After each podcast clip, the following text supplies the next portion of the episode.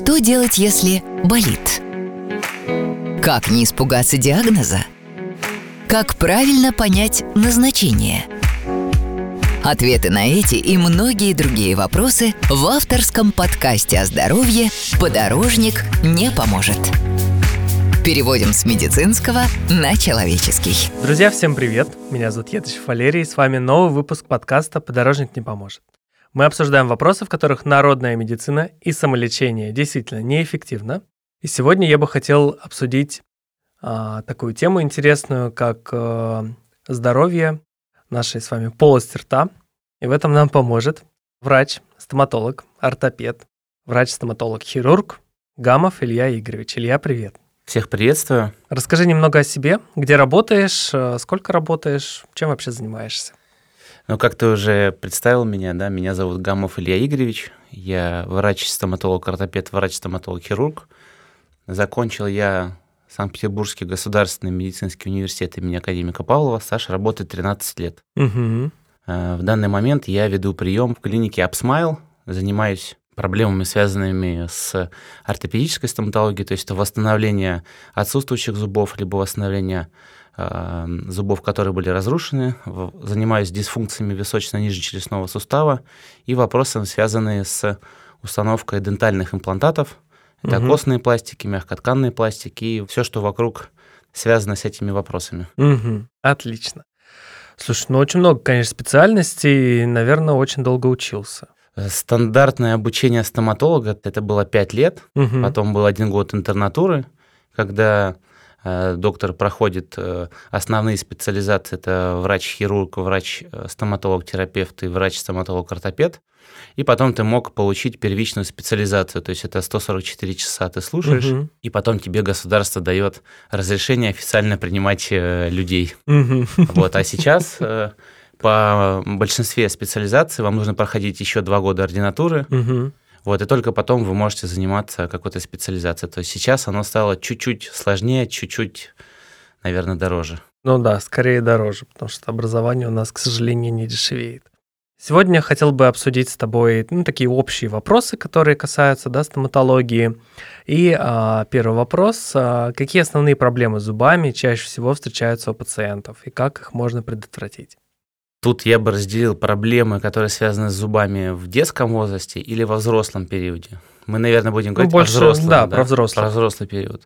Первое и основной момент, самый простой. Я начну с самого простого и будем идти как бы по увеличению. Угу. Да, это хорошо. гигиена полости рта, да, ее недостаточный уровень этой гигиены полости рта.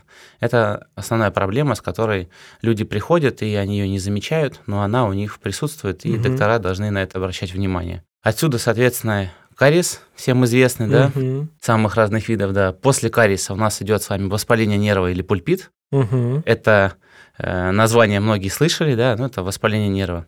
После пульпита идет э, периодонтит, то есть это воспаление за зубом.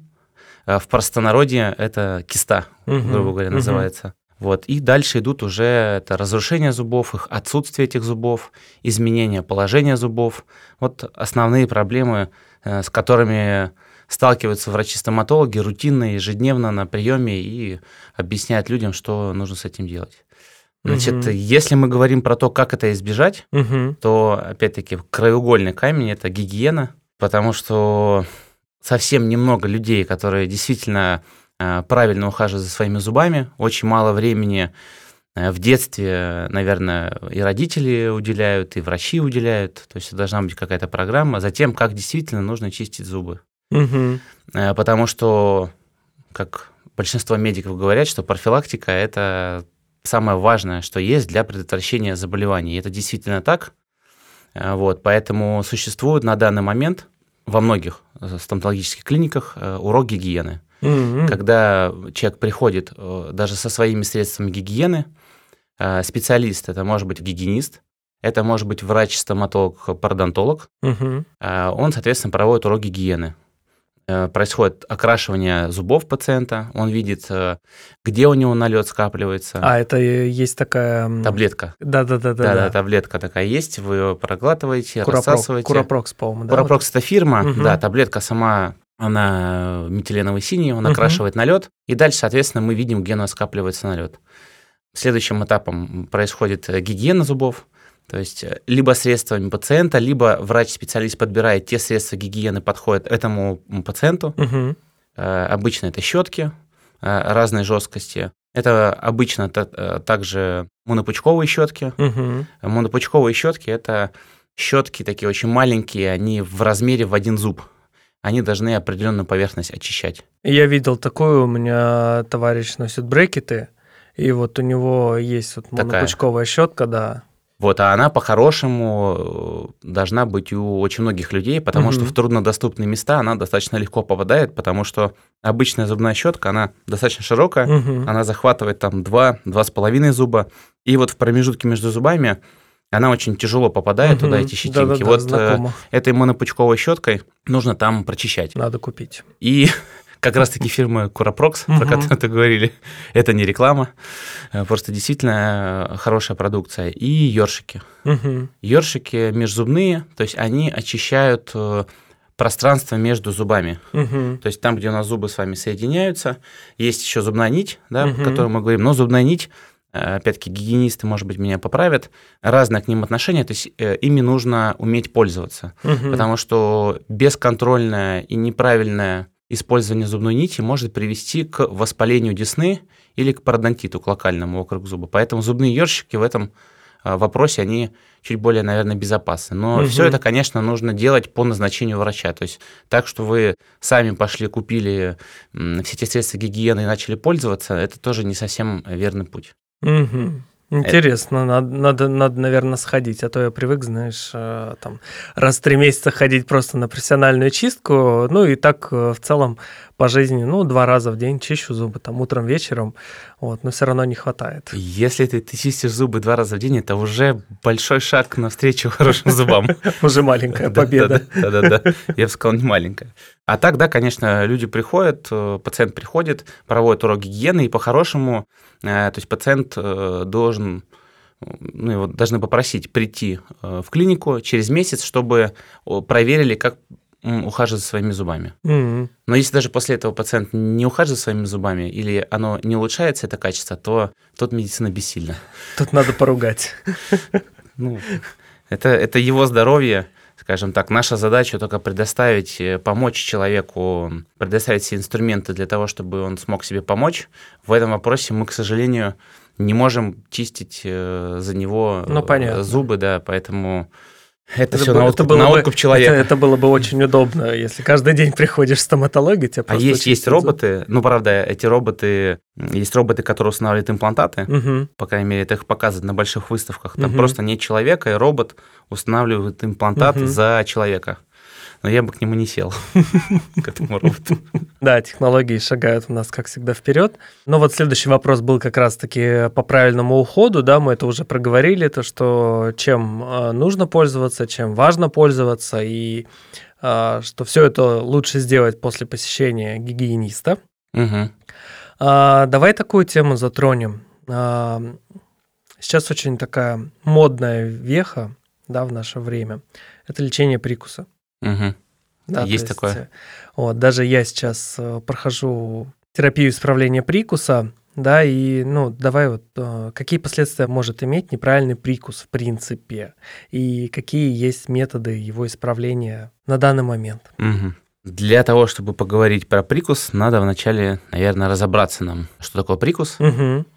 Прикус – это, если максимально упростить, это положение наших зубов и челюстей в пространстве. Это угу. является прикус. Э, важность прикуса, она ее переоценить очень тяжело, потому что как вот в шутке, сначала идет он, потом Леди Гага, потом Риана Гранде, потом все остальное. То есть прикус это действительно самое важное, что есть, потому что сам процесс жевания – это циклический процесс, угу. который постоянно повторяется, и происходит распределение нагрузки от мышц через зубы на челюсти базовые вещи, да, какие могут быть сложности, если прикус неправильный. То есть если зубы, они располагаются неверно, есть какая-то скучность зубов, угу. либо они наклонены в какие-то стороны, то у вас будет затруднена гигиена полости рта. Вам физически будет там очень тяжело прочистить. Отсюда, соответственно, будет выше вероятность того, что у вас будет кариес, после кариеса будет воспаление нерва, после воспаления нерва, не дай бог, будет воспаление за зубом, угу. и это приведет к разрушению коронковой части зуба, и в последующем вы быстрее обратитесь к тому же врачу-ортопеду, который будет вам предлагать устанавливать там накладку, коронку или еще угу. что-то. Что в длинной перспективе может привести к тому, что зуб будет потерян, и вы в 60 лет уже будете есть э, мясо или то, что вы любите есть, уже не совсем своими зубами, а какими-нибудь протезами. Это первый момент. Второй момент э, – это истирание зубов. То есть э, неправильное распределение нагрузки на зубы приведет к тому, что зубы будут стираться.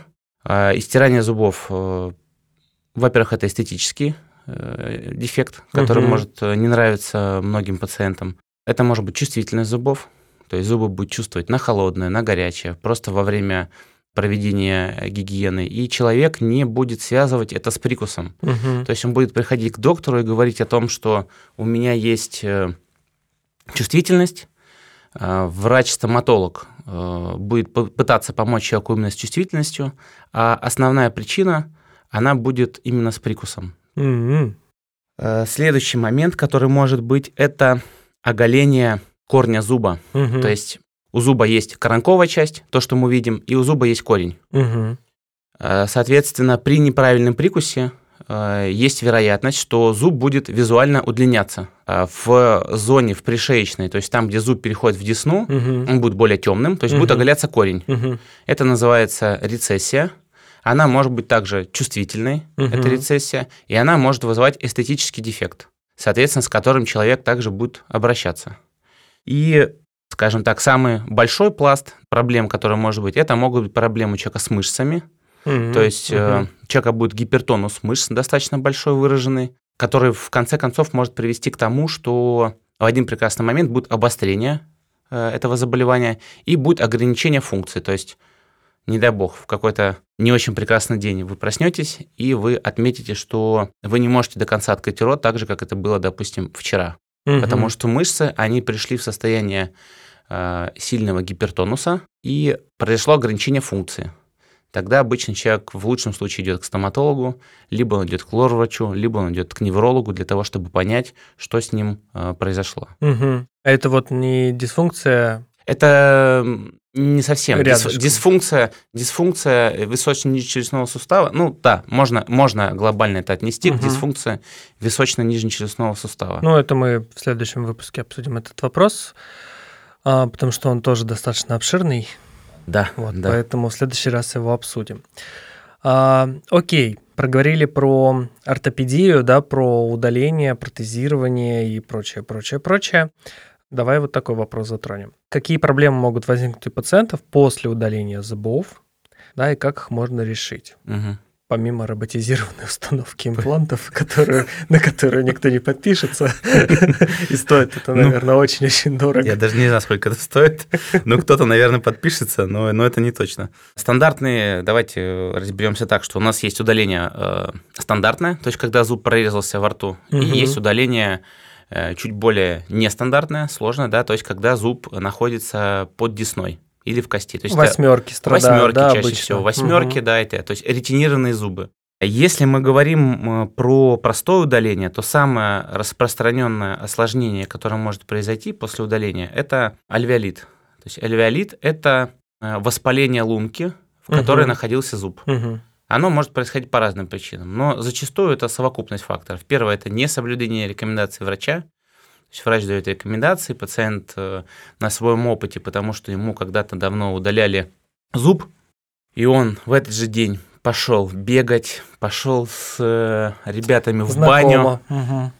выпивать крепкие горячительные напитки, и все у него было хорошо. И он думает, что так будет всегда. Нет, к сожалению, так бывает не всегда в тот раз ему повезло, в этот раз ему повезет чуть меньше. Ну там главный, ну вот э, почему не рекомендованы там физические нагрузки, да, и э, средства, так скажем, увеличения артериального давления, это риск кровотечения, я так понимаю. Э, ну, смотрите, если мы говорим про после удаления зуба, смысл хорошего заживления или фактор хорошего заживления, это должен сформироваться сгусток. Угу. То есть кровь натекла в зону, где был зуб, угу и она должна там стабилизироваться, образовывается так называемый сгусток, угу. который через какое-то время сам превратится в кости в десну. Угу. И на первых этапах заживления самое важное, чтобы этот сгусток просто был. Угу. Ну, это, это типа такой местный тромб. Да, да, да угу. большой, большой, большой тромб, грубо угу. говоря, да. Э, в течение недели. Если же мы начинаем есть горячее, есть какую-то обычную нашу пищу, которую мы любим есть, заниматься спортом, ходить в баню, выпивать алкоголь, то, как ты правильно отметил, э, давление оно может повыситься, угу. и кровотечение, которое будет, оно просто этот сгусток уберет, угу. и останется пустая лунка.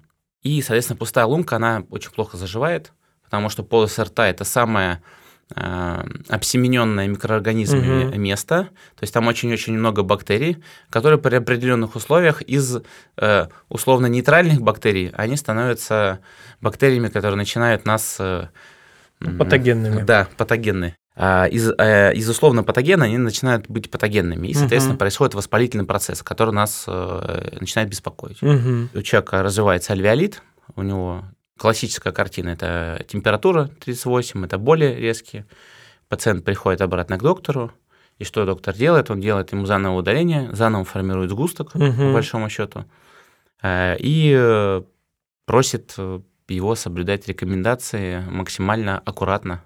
А как удалить зуб после удаления? Как понять Они... еще раз повторное удаление? Или вскрывают э, просто лунку, чтобы кровь пошла? Нет, он делает анестезию. Угу. Если я выразил, сказал, что удаление, то нет, ничего не удаляется. А, он просто берет э, специальный инструмент, угу. называется он кюритажная ложка. Угу. Он э, проводит определенные манипуляции, в результате которых обратно формируется кровяной сгусток. Mm, угу. Вот, но типа воскреб, зачаст... воскребает. Да, да. да. Угу. Но, но зачастую это уже сопровождается приемом антибактериальных угу. препаратов, ну, антибиотиков. Вот. И опять-таки пациент, э, пациенту выдаются рекомендации, да, которые он должен соблюдать. Угу.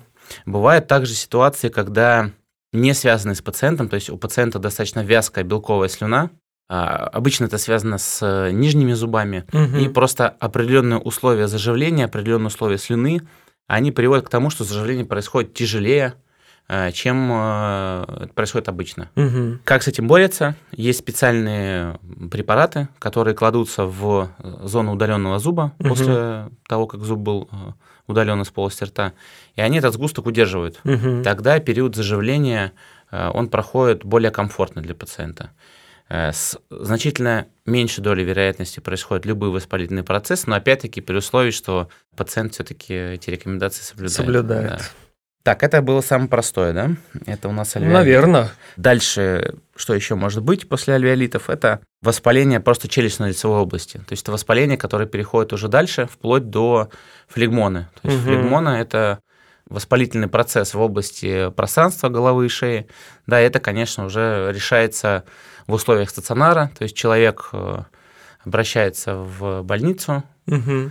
Где, скорее всего, ему будут проводить разрез в зависимости от локализации воспаления. Там этот разрез может быть внутриротовой, либо внеротовой. Угу. Конечно, там есть гной, то есть это гнойно отделяемое, то есть это лечение там, в течение 7 дней в условиях стационара, ничего приятного, mm ничего хорошего. Ну, да.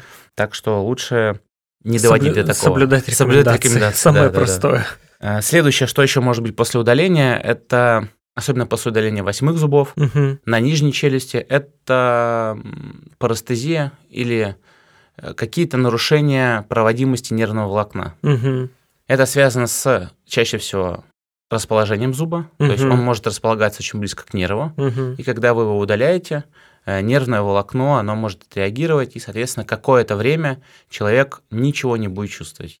А, либо будет снижение чувствительности. Угу. Если мы говорим про нижние зубы, то зачастую зона сниженной чувствительности, она располагается в области губы, подбородка и слизистой передних зубов.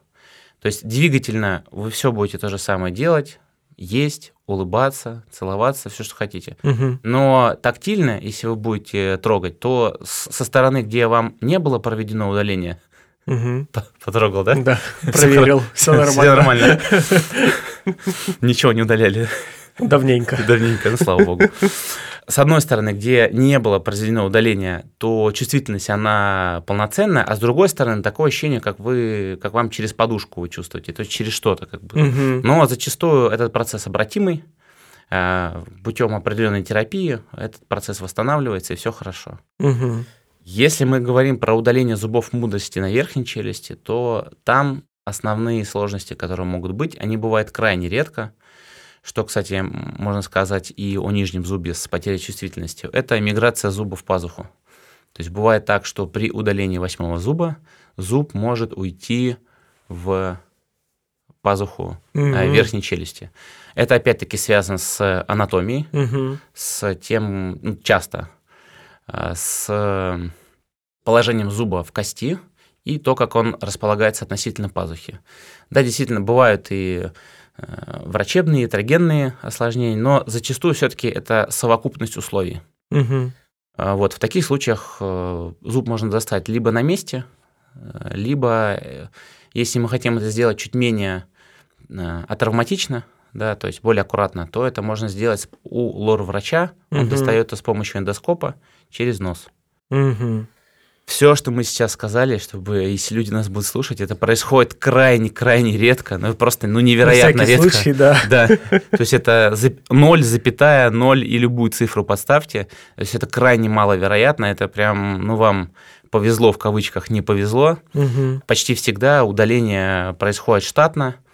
Э, люди все-таки соблюдают рекомендации, все проходит хорошо, угу. и никаких э, осложнений не бывает. Но раз вопрос был, какие бывают осложнения, ну, да, да, то я, соответственно, случай, да, должен обо всех о них рассказать. И бывает угу. еще тоже самый большой страх, мне кажется, людей, это чтобы ничего не осталось в, внутри. Да. То есть, когда да. удаляется зуб, и они спрашивают, доктор, а мы все удалили? А мы точно все удалили? А покажите, пожалуйста, а все ли мы а точно давайте удалили? снимочек сделаем. А давайте, а давайте снимочек сделаем, да, давайте посмотрим. Значит, э, бывают такие ситуации, опять-таки, корни, они разнообразной формы, угу. и бывают такие корни, у которых э, самый-самый конец корня, апекс называется, он очень сильно загнут. Угу. И если мы говорим про удаление именно восьмых зубов, то если у нас останется совсем небольшой кусочек этого апекса, то ничего страшного не произойдет глобально. Потому что доктор может очень долго по времени, мучительно для пациента пытаться достать этот небольшой кусочек апекса, буквально там 1 миллиметр. Это не приведет, если мы его оставим, не приведет абсолютно ни к чему. Угу. Он там останется, э, он, скажем так, очень будет спаян с костью, и угу. никаких вообще проблем не сможет доставить. Но важно отметить, что в удаляемом зубе не должно быть воспалительного процесса. Угу. То есть э, зуб удаляется, допустим, по ортодонтическим показаниям или там беспокоит восьмерка. Но угу. в самом зубе, именно в нерве зуба. То есть не должно быть никакого пульпита угу. или периодонтита. Угу. Тогда мы можем так поступить. Если же у зуба есть какое-то воспаление за зубом, то нам нужно будет удалять и этот апекс тоже, как бы это сложно не было ни для пациента, ни для врача. Ну, понятно. Слушай, вот такой вопрос, я просто по себе помню, у меня было три удаления восьмерки, и не так давно я себе ударил э, шестой зуб угу. жевательный, ну там по показаниям. И шестерка, да, вот лунка заживала, ну, по стандартной схеме, там, с рекомендациями, со всеми, но она зажила. Когда мне удаляли восьмерки, я вообще не помню процесс заживления. То есть такое ощущение, что ничего не удаляли. Тут нужно понимать, какая изначально была ситуация. Если восьмерка, она была не во рту, то есть она уже не прорезалась, а она была под десной. Нет, все прорезались. Все прорезались. Да. А, то есть... Все прорезались и сгнили. Все прорезались и сгнили. Да, даже больше скажу. Прям э, реально у меня, как бы странно не звучало, до сих пор эта восьмерка хранится. И она дырявая насквозь. Насквозь. Э, но, скажем так, я думаю, что это совокупность факторов. Угу. То есть организм просто в данной конкретной ситуации, когда ты удалял на восьмерки, угу. он настроился на то, чтобы заживление произошло так, ну, чтобы ты этого не заметил. не заметил. Да, а если отдельно ты потом удалял шестой зуб угу. и возникли, то это опять-таки какие-то факторы э, возникли, угу. в результате которых заживление происходило чуть хуже, чем это было до этого. Угу. Мы все индивидуальны, ну, каждый организм, более того, заживление оно не может происходить одинаково всегда. А, то есть, если вам, как я говорил э, раньше, когда-то что-то сделали, и вам это сделают потом еще несколько раз в течение жизни, э, любое заживление, оно может происходить у вас по-разному. Вот, поэтому в, после удаления зуба первичное заживление идет где-то порядка 7-10 дней, угу. то есть когда нужно соблюдать рекомендации. А полноценное заживление, то есть когда уже образовалась кость, образовалась десна, угу. мы можем говорить в стандартном формате, это где-то месяца три. Угу. Когда, ну, то есть, э, когда после этого будет... срока уже можно задумываться там, о протезировании, да, если есть потребность, так скажем. Ну, через три месяца, да, уже можно там планировать э, имплантацию угу. или просто оценивать эту зону, скажем угу. так. Но это в стандартных условиях. Бывает ситуация, когда период заживления должен быть больше. Угу. Ну, опять же, зависит, скорее всего, от э, удаления, да, насколько оно было там, в, так скажем, обширным, и насколько повреждена там могла быть кость. Ну, да, понимаю, понимаю, да. о чем Воспалительный процесс, угу. сам зуб, какой было, как его было угу. расположение и какая манипуляция планируется в дальнейшем. Угу. Интересно. Да, на самом деле даже не думал, что на, на этот вопрос можно так много ответить. И, и еще одно слово, угу. один момент по поводу удаления проблем. Это часто люди воспринимают отек после удаления зуба как что-то э, неправильное, то, чего не должно быть. Зачастую, да, я понял. Конечно, после, угу. после стандартного удаления, когда у вас во рту эм, ну, травма. был зуб, был ну, зуб, угу. да, то отек зачастую не не Но угу. если мы говорим про удаление зубов ретинированных, угу. то, конечно, отек это норма. То есть отек будет держаться там от 3 до 5-7 дней, и это абсолютно нормальный, естественный процесс. То есть тут переживать э, не стоит. Ну, опять же, любое вмешательство – это травма, а на любую травму может быть реакция в организме, ну, да. поэтому... Все верно. В принципе, да, тут я тебя понимаю. Но тут главное предупредить пациента, потому угу. что если ты его предупреждаешь обо всем этом, то он потом и не воспринимает э, все, что с ним происходит, как нечто э, необычное. Неожиданно. Если, если, если ты предупрежден, то значит ты вооружен. Угу. Ну, давай, вот у нас тут есть два вопроса от подписчиков. Первый, он такой очень обширный, но я думаю, что наполовину мы уже ответили. Как сохранить зубы? Сейчас, э, пока не начал отвечать, у меня приходил ответ в комментарии «много не говорить лишнего». Это, хороший ответ, да. Действительно, это поможет, сохранить, зубы. Зубы, нос, там, все остальные, челюстно-лицевую область вообще в целом. Действительно, вопрос обширный. Э, Давай тезисно. Да, я бы начал, что зубы нужно сохранять с момента, когда они начинают появляться. Угу. То есть они появляются они у нас в детстве, то есть э, в два года у нас формируется так называемый временный или молочный прикус, а, и потом где-то 6 лет начинает э, этот прикус начинает меняться на угу. постоянные зубы. Соответственно, первое, куда бы я ходил с ребенком, это, конечно, уделять время гигиене, э, ходить к врачу, чтобы она показала, как чистить родители, чтобы, соответственно, прививали привычку детям чистить зубы систематически, чистить вместе с ними. Угу. Это очень важно. А второй специалист, к которому нужно приходить, это врач-ортодонт. То есть тот э, специалист, который занимается перемещением зубов. Есть детские ортодонты, они могут увидеть определенные аномалии развития именно э, костей э, верхней и нижней челюсти угу. и направить э, этот рост в нужное русло, угу. чтобы потом избежать каких-то сложных э, проблем в возрасте, угу. более взрослом. Поэтому американцы, например, ставят брекеты с детства. То есть как только коренные, да, получается, появляются зубы, они там сразу же ставят. У них даже, а, ну, там, во многих фильмах, да, это клише, что а, отложить деньги а, на брекеты детям сразу же. И, то есть, как только появляются все коренные зубы, они сразу же ставят брекеты, чтобы в будущем человек не мучился. Ну, это такое, знаете, хорошее, хорошее планирование, потому угу. что потом ты э, сто процентов меньше отдашь денег на протяжении своей жизни. Угу. Денег и в целом комфорт в твоей жизни будет намного лучше, ты будешь себя увереннее чувствовать и другие факторы. Угу.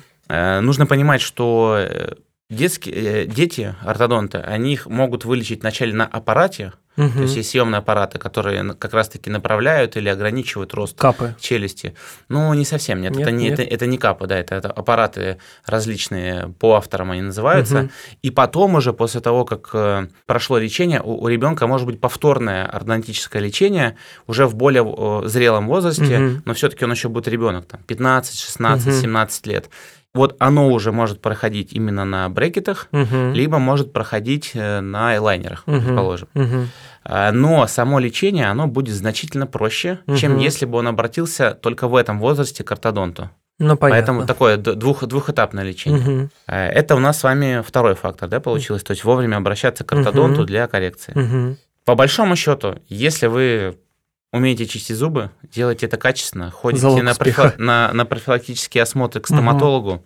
вашему гигиенисту или терапевту, и у вас хороший прикус, э, также нет каких-то проблем больших, связанных с, со слюной, определенные буферные свойства этой слюны, которые участвуют в обмене минеральных веществ с зубами, угу. то вероятность того, что вы проживете очень долго, счастливо, с красивыми зубами и улыбкой, он достаточно велик. Это радует это радует. Было бы все, конечно, так просто. Да, да, это все вроде как, вроде как все просто, да, кажется. Но на самом деле тоже нужно понимать, что зубы это далеко, наверное, не первая проблема, которая беспокоит людей. Угу, Есть проблемы да. более важные, и, конечно, они занимаются именно ими. Вот, но все-таки забывать о себе, наверное, не стоит. Угу. Нужно все-таки уделять небольшое количество времени, выделять это время и на себя каждый угу. день, и на походы к врачам.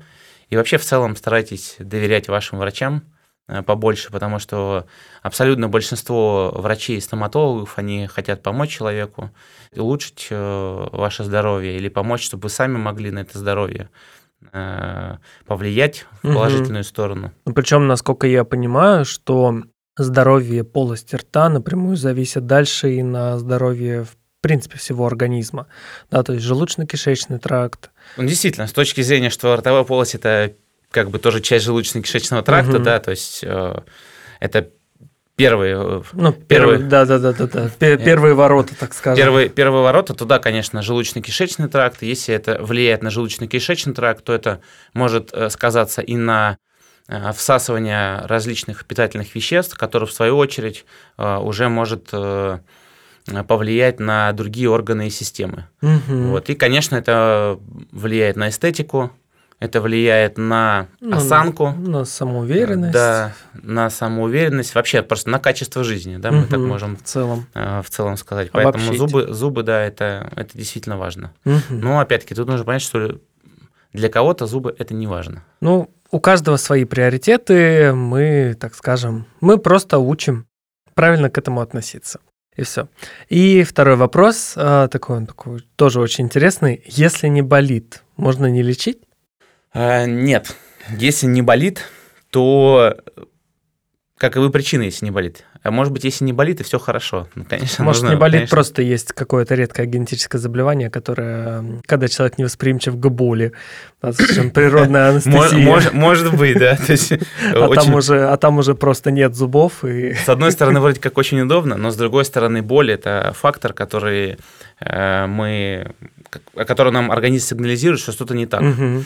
Вот. Если не болит, то, опять-таки, нужно разграничить. Если вы пришли к вашему стоматологу и, скажем так, а, самые распространенные моменты, где может не болеть, это, допустим, есть э, заболевание э, периодонтит, то угу. есть киста, по простонародье, угу. то, о чем мы сегодня уже говорили. Ну да, она точно не болит. Она не болит до поры до времени, а потом, когда она заболит, в самый неподходящий момент, мы там едем к друзьям на море или еще что-то, и вот она заболела, то, конечно, э, такие воспалительные процессы, их нужно лечить, даже если они вас не беспокоят. Кариес тоже может не беспокоить. Соответственно, кариес все равно нужно лечить. Не беспокоить могут восьмерки, угу. да, то есть зубы мудрости они тоже могут не беспокоить. Но если этот зуб располагается э, не очень правильно в плоскости прикуса во рту, угу. То такой зуб все-таки лучше удалить. Безусловно, нужно бороться за зубы, да, то есть ничего лучше, чем зуб, э, нет. То есть э, бум имплантации, который проходил, Э, или проходит до сих пор у нас в стране, это, конечно, все хорошо, но вот я как имплантолог, наверное, говорю неправильные вещи. Да, но с имплантатами тоже есть определенные сложности, но доходить до скажем так, до маразма и, постар... и, и стараться сохранить абсолютно все зубы в любой ситуации, в которой они будут находиться в состоянии, тоже не стоит. То есть есть показания, есть противопоказания. Есть показания для того, чтобы зуб можно оставить, угу. есть показания, когда зуб не нужно оставлять. Угу. Есть пограничные состояния. При пограничных состояниях нужно пациенту объяснить, что оно пограничное по таким-то таким-то причинам, и, соответственно, уже пациент тоже вправе поучаствовать в ну, решить его решить, судьбу. Да, судьбу угу. этого зуба. В конце концов, это его зуб, и он должен понимать, что будет, если мы его оставим, и что будет, если мы его не оставим. Угу. Так что это вот, я думаю, основное. Угу. Понял. Хорошо, Илья. Спасибо тебе большое. У нас э, сегодня в выпуске был гость, врач-стоматолог, врач-стоматолог-ортопед, э, врач-стоматолог-хирург Гамов Илья Игоревич. А, друзья, не забывайте чистить зубы. Самое главное, все начинается с малого. Все маленькие, да. все победы начинаются с малого. Да, Чистите да, да. зубы, ходите к врачам, все не верно. бойтесь а, обращаться к специалистам. Они действительно а, работают для того, чтобы вам помочь. Мы, мы стараемся, это правда, мы учимся. А, медицина, особенно стоматология, это очень динамически развивающаяся специализация. Угу. Каждый год добавляется что-то новое ездим на различные учебы заграничные, э, только же для того, чтобы оказывать максимально качественную услугу. Поэтому э, доверяйте вашим врачам и берегите себя. Друзья, а с вами услышимся в следующий раз. Будьте здоровы и помните, что подорожник не поможет. До встречи! Мы рады быть для вас полезными. Будьте здоровы и помните, при первых тревожных симптомах обращайтесь к специалисту. Подкаст не является заключением врача. Необходима консультация специалиста.